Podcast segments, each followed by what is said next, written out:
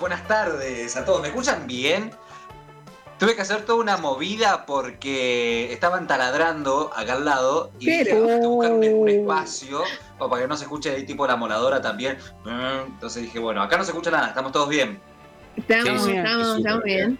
Excelente. ¿Cómo están? ¿Bien? Esta tarde de miércoles. Acá está medio feo, no sé por dónde andás vos, pero acá está lluvioso, viste, con ganas de consumir grasas, eh, cosas calentitas. Es una excusa perfecta igual. Pero no, acá en Mendoza también, yo sigo en Mendoza. Eh, está medio frescón. Estoy en la previa de mi cumpleaños, mañana es mi cumpleaños. Ay, Así que mañana. es mi último día con 28. Así que estoy acá tomando un, un traguito como para arrancar. Un joven. Bueno, Bien. bien. Eh, dijeron anteriormente que todos estaban vacunados, ¿no? sí, ¿vos, Sí. vos no estás? Yo soy el único que no está vacunado. ¿Me van a escribir? Ah. ¿Me van a discriminar? No, te vamos Sí, sí. a. No, sí. Encima, encima que estás viajando todo el tiempo, Lean, eh, media Pero me pila. anoté, pero me anoté, no me llaman. ¿Dónde te anotaste? Tengo la suerte de estar en la provincia de Buenos Aires. Cuando te llaman, te llaman de otra provincia. Claro, Sí. cuando te llamen vas a tener. Bueno, yo hoy tuve que hacer un viajecito también bastante largo. Bueno, te acercarás a. Te acercarás a una posta de vacunación. Mientras tanto usarás barbijo, ¿no? Por ahí, Sí, por la mientras vida. Tanto, sí, mientras tanto seguir cuidándose. Bueno, el tema que traigo hoy tiene que ver con, al principio cuando empezó el programa, eh, no sabían mucho la diferencia entre eh, refrán, dicho y demás, porque eh, no sabemos específicamente lo que yo traje. Porque hay una diferencia entre un refrán y un dicho. En este caso, el refrán es algo que da una, una frase que da una moraleja. Por ejemplo, lo que dijeron cuando empezó el programa, a caballo regalado no se te miran los dientes.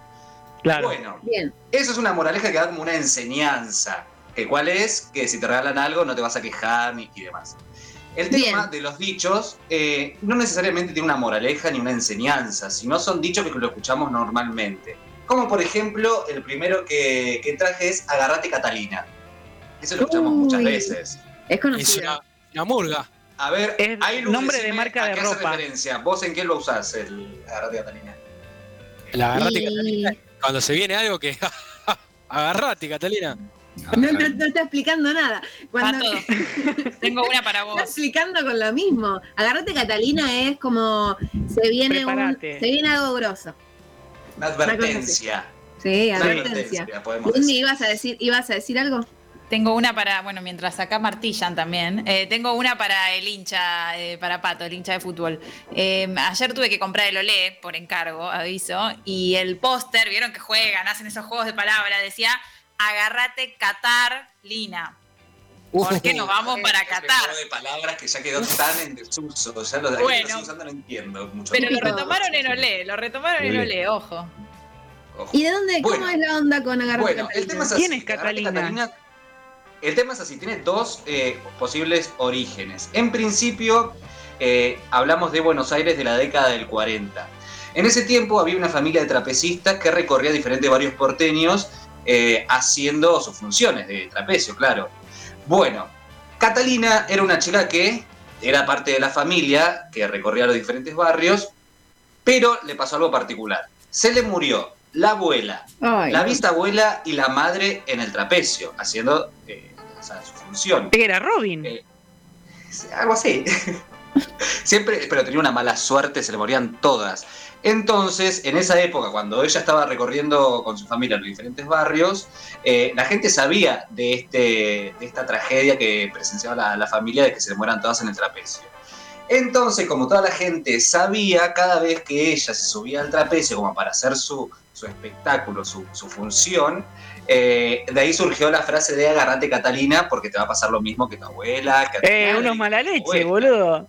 Está en la mina dice, eh, ¿qué pasaba agárrate, que eh, mirá que la abuela, mirá que la abuela. Ahora, yo acá me pongo, me pongo en modo, en modo, en modo ortiva, pero ¿qué pasó que no se moría ningún hombre? Se moría la abuela, se moría la madre, las se moría la bisabuela. Ah, Ah, mirá. Ya- enterizas, claro. eh, Ah, eran más claro, también eso- como... esa época, esa. Sí, sí. Hoy en día seguramente ah. es más, eh, porque yo no tengo idea de circo, nunca fui a un circo, nunca fui a Yo quiero decir que yo he sido trapecista. Sí. Bueno, pero este señor fue todo. Pero fue. otra, otra cosa, otra ¿La cosa agarraba, vida. agarrabas bien? ¿Te agarrabas bien del trapecio, loco? Eh, sí, la, la verdad es que sí. Y he hecho trapecio a dúo, pero bueno, eso es la historia para otro momento.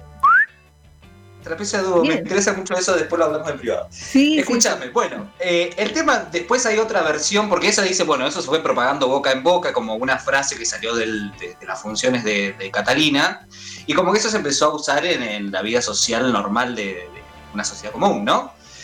Pero también tiene otra versión, que tiene que ver con el jockey eh, uruguayo de apellido Leguizamo, no sé si alguien escuchó hablar de él, Jamás. famoso, muy conocido. Yo ah, hice este, un video sobre, sobre este tema, sobre los refranes y los dichos populares. ¿En dónde lo podemos encontrar? En YouTube, Lean Giottonini, ponen Lean Giottonini o escucharon hablar y lo pueden escuchar ahí. Y vos El ahí tema es y te vas de provincia en provincia. en provincia a provincia contando cada cosa de cada lugar. Eh, bueno, este me mataron a mí en, en YouTube porque yo dije que Leguizamo era argentino. Pero, Y dijeron, no, es uruguayo, ¿cómo no vas a saber quién fue Leguizamo? Oh, discursos de odio, etcétera. discursos de odio. Oh, en las redes. tal cual. Y me fui de YouTube.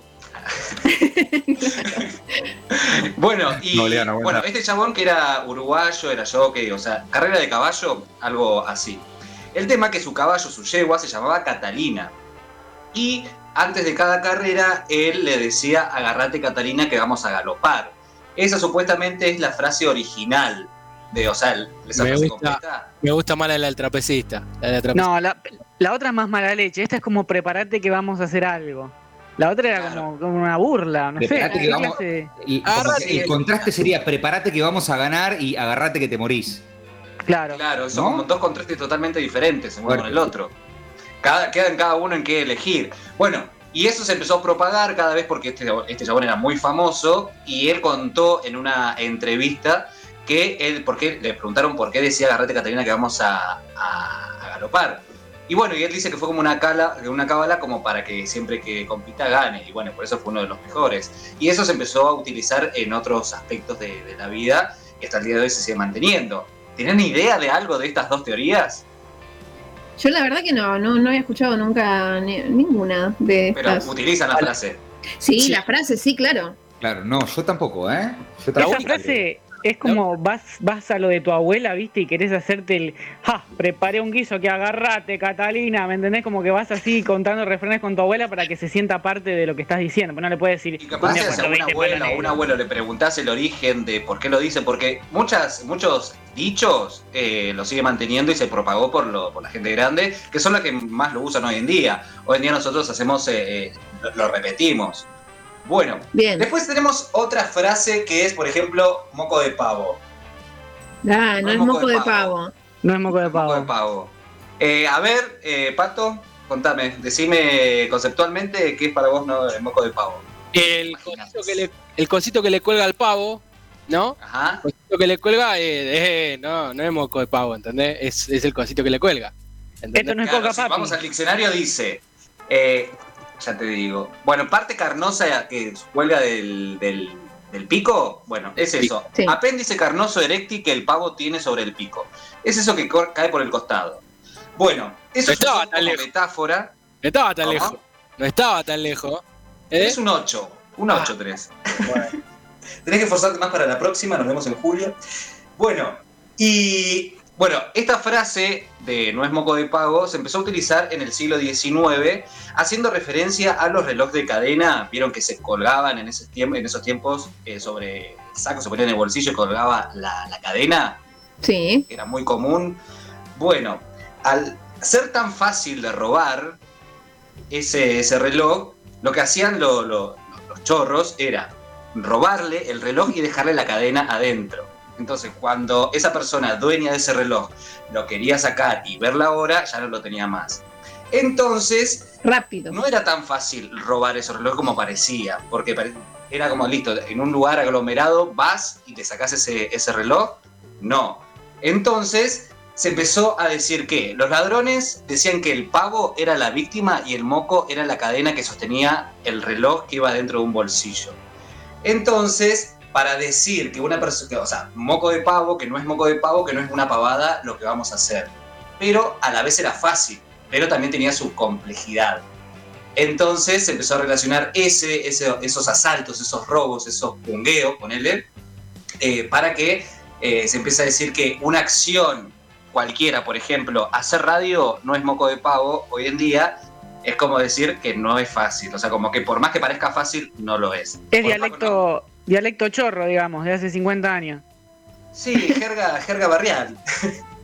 Claro, mira, no, sabía que era, que significaba que algo no era sencillo, pero no, no, desconocía en absoluto toda esta historia de los relojes. Todo metafórico. Después Yo tenemos pensaba- otra. Sí, Yo pensaba que era porque eso como que sobra, como que le sobra al pavo.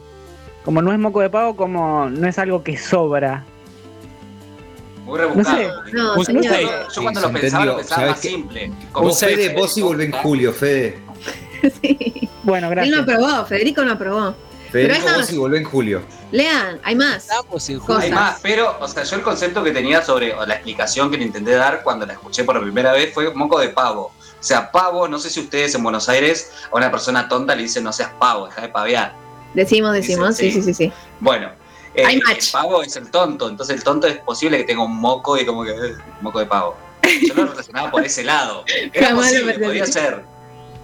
Y Bien. bueno, después la otra es comerse el garrón. Uy, qué linda frase.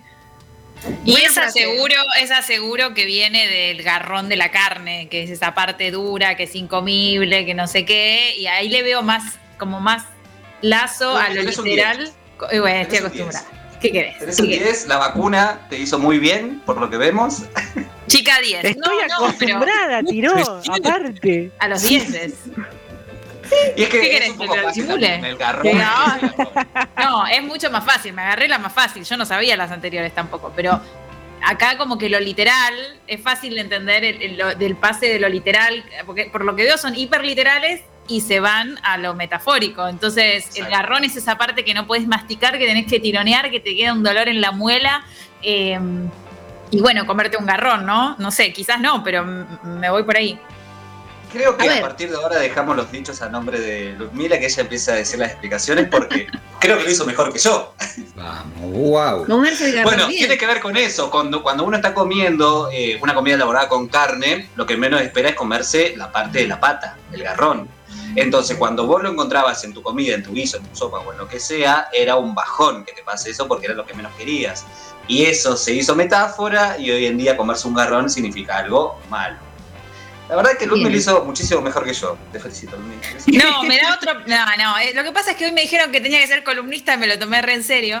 Eh, me, me genera también vos trajiste dichos argentinos. Cuando Fede contó que ibas a hablar de esto, me, me encantó la idea porque dichos populares hay en todos lados, pero Sí. pensar en la argentinidad, a mí me pasó viviendo en otro país de ver cuántos cuántas, eh, no sé si dichos, cuántas expresiones tienen que ver con el fútbol, que uno se cree que por ser de habla hispana van a ser de cualquier lugar, pero son de acá, ¿viste? Como te paso la pelota a esta altura del partido, no sé qué, ¿viste? Todo el tiempo la pelota y la carne se me hace que también es como una... ¡Vamos, Messi! Claro, Bueno, y claro, yo lo que no traje son de específicamente de Argentina. Algunos sí, que son los que comenté anteriormente, pero también el, justamente el que viene ahora tiene que ver con aseguro se lo llevaron preso. Uy, me encanta ese. Me encanta. ¿Ese lo utilizan ustedes?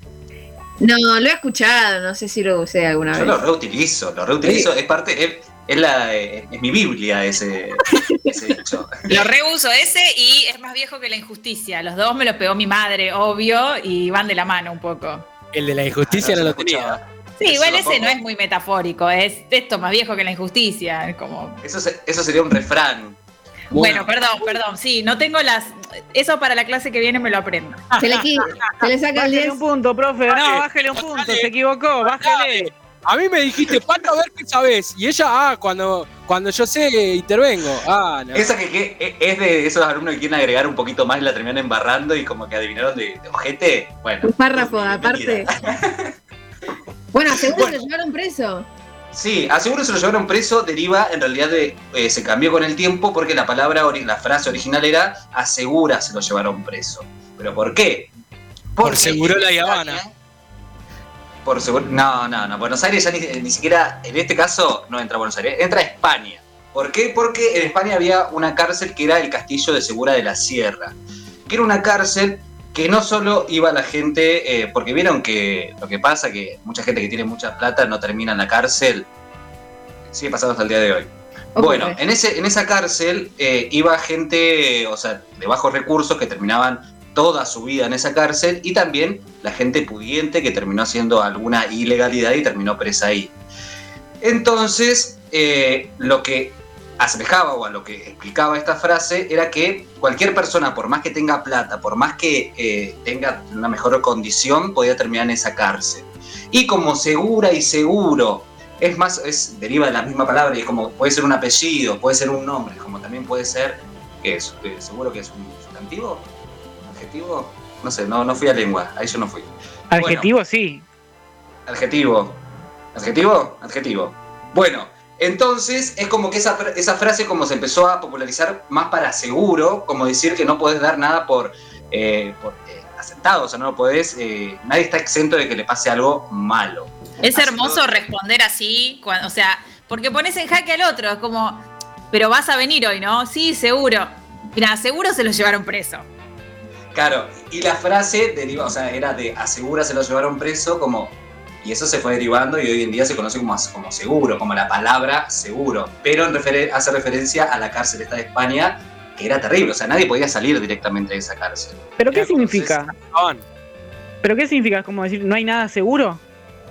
Claro, eso después, cuando se trajo a Argentina, en Argentina, como no se entendía por qué se decía segura se lo llevaron preso, porque era algo de España, tenía que ver con una cárcel de España. Es como decir a Devoto se lo llevaron preso. Eh, Claro, en otro lado por la ahí no. después O sea, adoptó un nuevo sentido acá.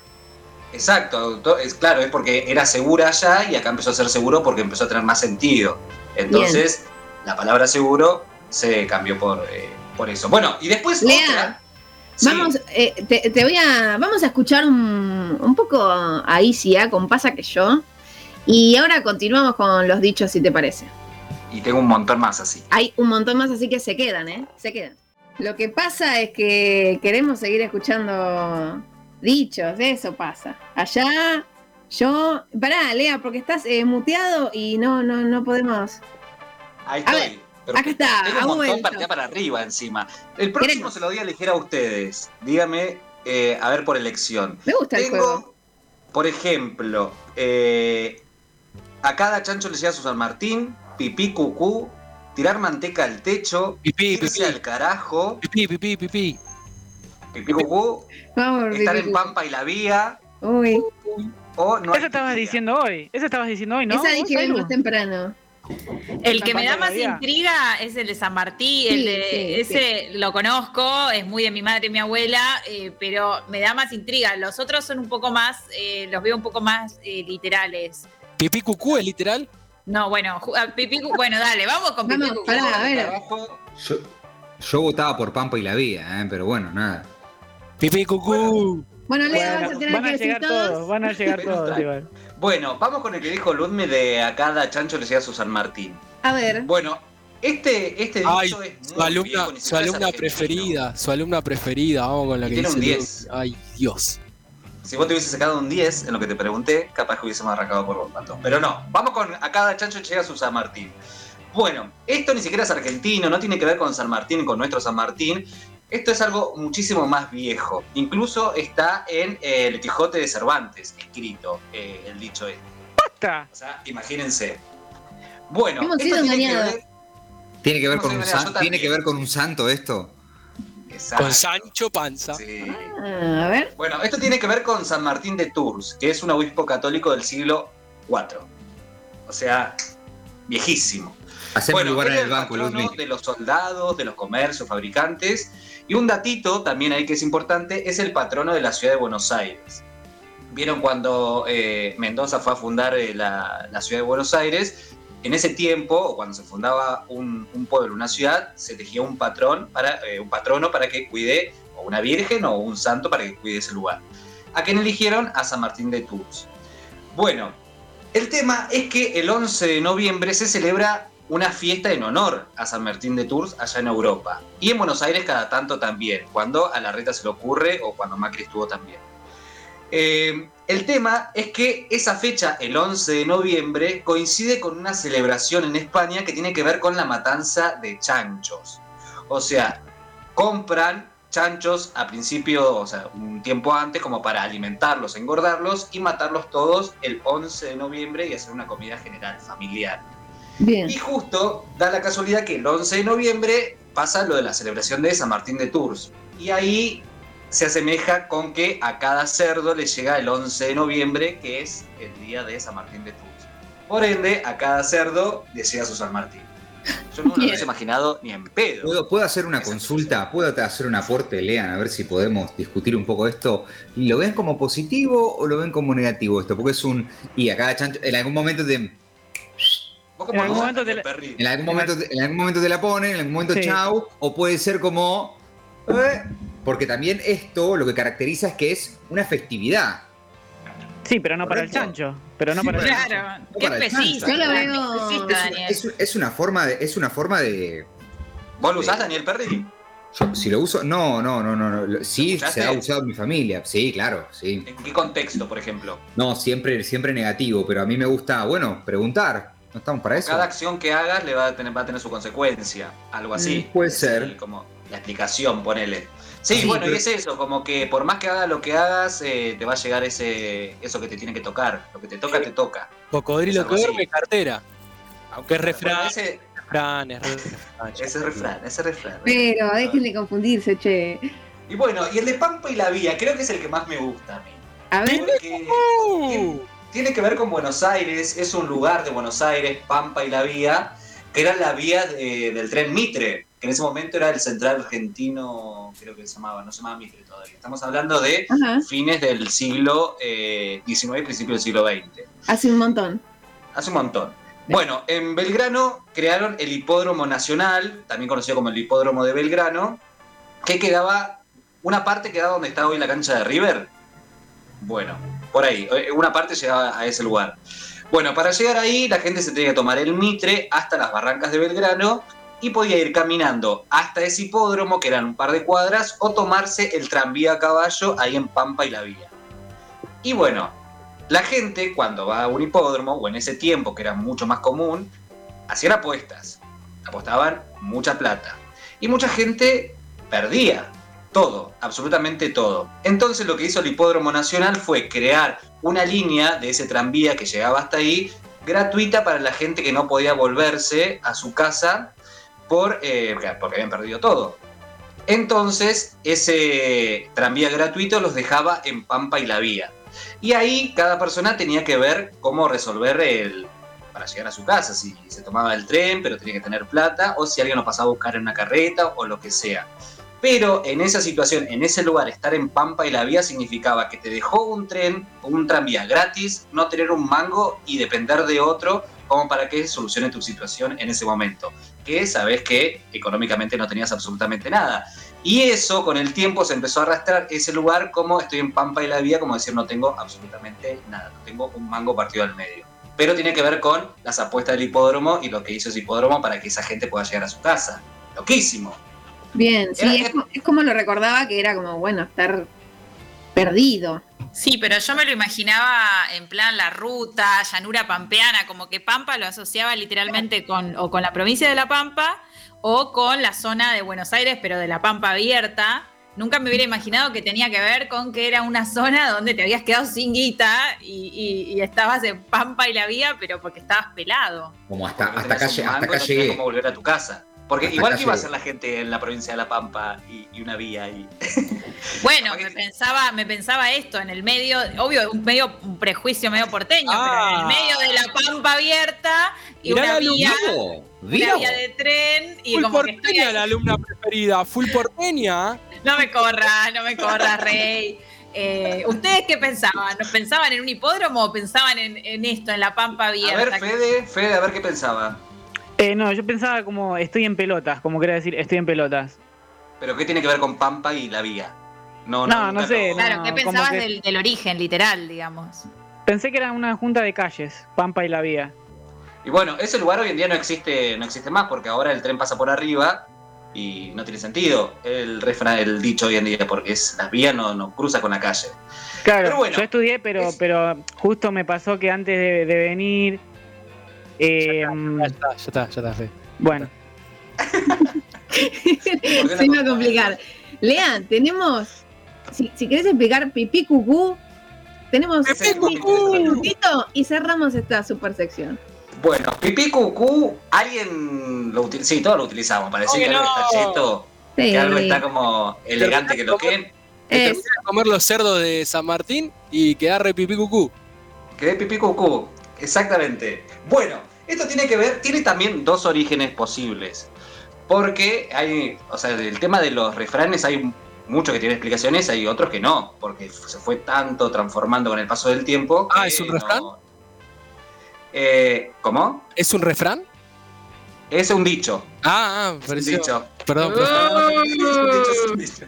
Vamos. Bueno, esto tiene que ver en principio, la primera teoría tiene que ver con Monzón, el boxeador, que todos conocemos, el femicida. Bueno, él en el año 1974 fue, eh, lo invitaron a, Francia como para hacer una condecoración por ser el deportista del año. Él había ido con, con su entrenador y con un periodista y tenía que dar una, o sea, le daban el premio y él tenía que agradecer, pero en francés. Entonces, el que era el periodista le dijo, vos lo que tenés que decir, lo único que tenés que decir es merci beaucoup. Listo, punto.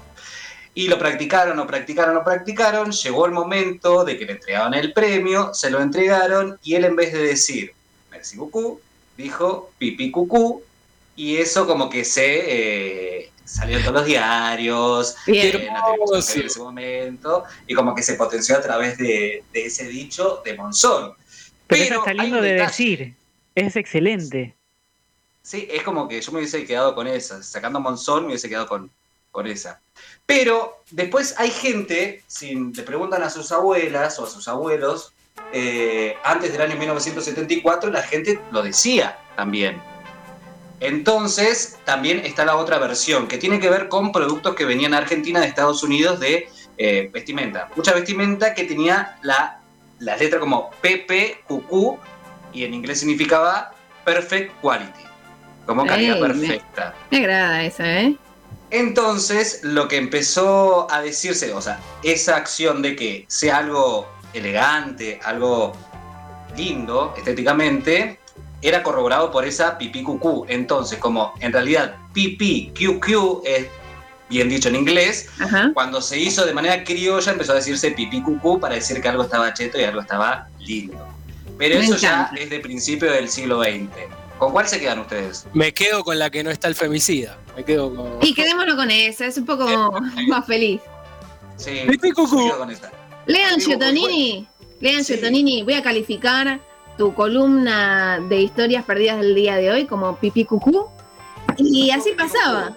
Entonces, así pasaba y así. Y le mando un beso a todos y nos vemos en la próxima porque saben que a cada chancho le llegas a San Martín. Quería tirar una frase. Tiraba frase el tipo porque mañana cumple años y vamos a buscar algún, eh, algún dicho popular para saludarte con eso. Si me quieren Y que regalar algo, cafecito.app barra Lean Giotonini o seguirme en las redes sociales o ver mis videos de YouTube, Lean Giotonini o escuchaban hablar. Y que te toque la vacuna pronto, Lean. ¿En Sí. qué provincia estás anotado? Porque yo te pierdo un poco. En Mendoza, ¿con quién hay que hablar? Con Suárez es el gobernador. Bueno, ahora, ahora en un ratito lo llamamos, así de Suárez verdad. miente. Suárez miente. Así de verdad queda el equipo completo eh, inmunizado. Bien, mando un beso a todos y nos vemos la próxima. Lean, impecable como siempre, el historias perdidas. ¿Querés bancar la comunicación independiente? Invítanos un cafecito en cafecito.app barra 25 horas.